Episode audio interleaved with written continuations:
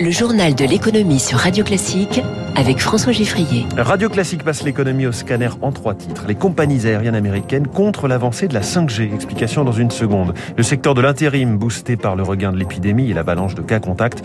Et puis la Turquie en grande difficulté. Sa monnaie s'effondre. Inflation de 36% dans le pays.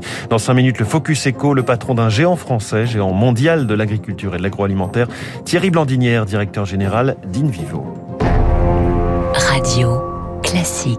Journal de l'économie qui démarre euh, avec un retard à l'allumage inattendu, l'allumage de la 5G aux États-Unis, des nouvelles bandes de fréquences que les opérateurs américains euh, comptaient utiliser. Bonjour Eric Mauban. Bonjour François, bonjour à tous. Sauf que les compagnies aériennes ont obtenu un délai.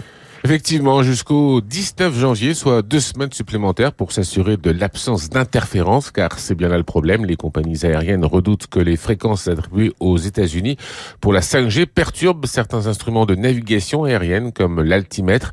Personne ne veut prendre de risques et tout le monde est pressé de trouver au plus vite une solution permettant aux opérateurs télécoms de déployer la 5G et à l'aviation civile d'assurer une sécurité suffisante. L'idéal serait bien sûr d'éviter une procédure judiciaire coûteuse et chronophage pour régler ce litige. En France, le problème existe aussi, mais il est moins prononcé. L'écart entre les fréquences télécoms et celles de l'aviation est plus important qu'aux États-Unis.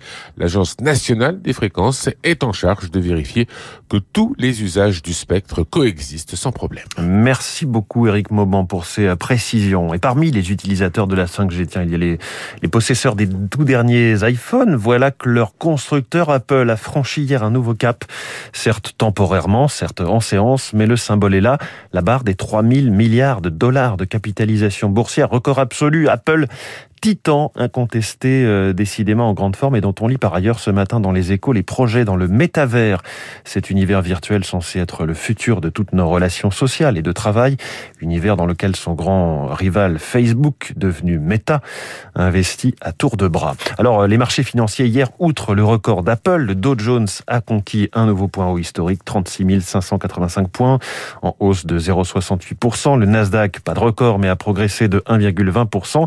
Record en revanche là aussi euh, à Paris pour le CAC 40, 7217 points. Le CAC tiré notamment par Airbus, Air France KLM, Safran, Stellantis, Renault ou encore EDF. EDF qui bénéficie euh, du classement du nucléaire parmi les énergies vertes. À Tokyo, en ce moment, le Nikkei est en euh, forte hausse, plus 1,82%. Il est 6h42. Le gouvernement se défend de réinstaurer le quoi qu'il en coûte. Vous verrez que François Vidal des Échos n'est pas forcément du même avis. Il sera avec nous à 7h10 pour son édito. En tout cas, les aides aux entreprises affectées par les restrictions sanitaires sont renforcées. Chômage partiel, prise en charge des coûts fixes. Mais pour Didier Chenet, patron du GNI qui regroupe euh, les indépendants de l'hôtellerie-restauration, le seuil de 65% de perte de chiffre d'affaires, seuil qui déclenche la prise en charge totale de l'activité partielle, ce seuil n'est pas adapté. Imaginez un hôtelier, un restaurateur qui a une masse salariale de près de 40% et qui ne fait que perdre, si j'ose dire, 60% de son chiffre d'affaires, il n'a pas le droit au chômage partiel. C'est insupportable et je vous dis tout de suite, il court dépôt de bilan. Donc par conséquent, il faut revoir ce seuil d'éligibilité. Sur les coûts fixes, c'est la même chose. On nous propose un accès à l'aide à coûts fixes à 50% de perte de chiffre d'affaires. Là encore, ce n'est pas suffisant. Il faut absolument que nous abaissions ce seuil et nous avons proposé que ce soit à 30% de baisse d'activité. C'est les deux points pour lesquels nous demandons au gouvernement de retravailler. Sinon, on ne s'en sortira pas. Didier Chenet et la déferlante de contamination et de cas contacts du moment conduit de très nombreuses entreprises à se tourner vers l'intérim pour s'assurer des effectifs suffisants.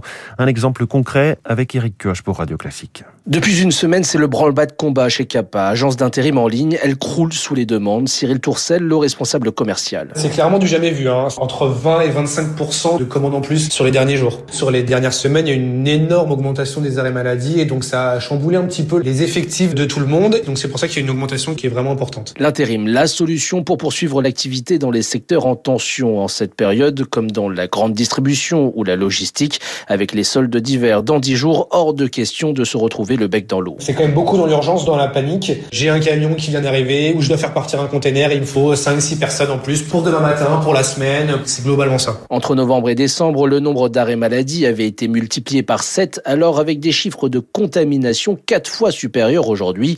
La crainte d'une paralysie des entreprises est bien réelle. Pour autant, le raz-de-marée n'aura pas lieu, prédit Stéphanie Delestre, fondatrice de CAPA. Les mesures de réduction de la durée euh, des confinements, les personnes qui sont euh, en arrêt maladie vont limiter l'impact des absences. Euh, il ne s'agira pas d'un tsunami, mais plutôt d'une grosse vague. Rien que chez CAPA, il y a 4 millions et demi de candidats. Alors, il l'assure, même si vague il y a, pas de panique pour le moment. Ah, l'intérim en grande forme, Eric Koch pour Radio Classique.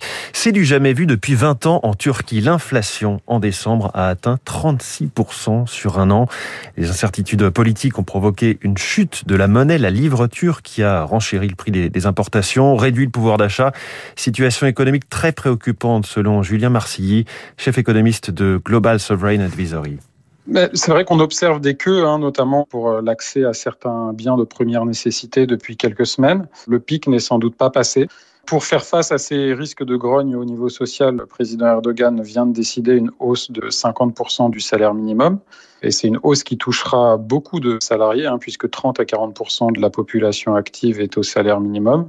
Mais ça montre bien aussi de l'autre côté que le régime en place est lui aussi inquiet de cette possible grogne sociale. Et cette hausse de salaire minimum va elle aussi ajouter aux pressions inflationnistes dans les semaines et les mois à venir. et puis cette information, le groupe M6 prend le contrôle du réseau d'agences immobilières Stéphane Plaza.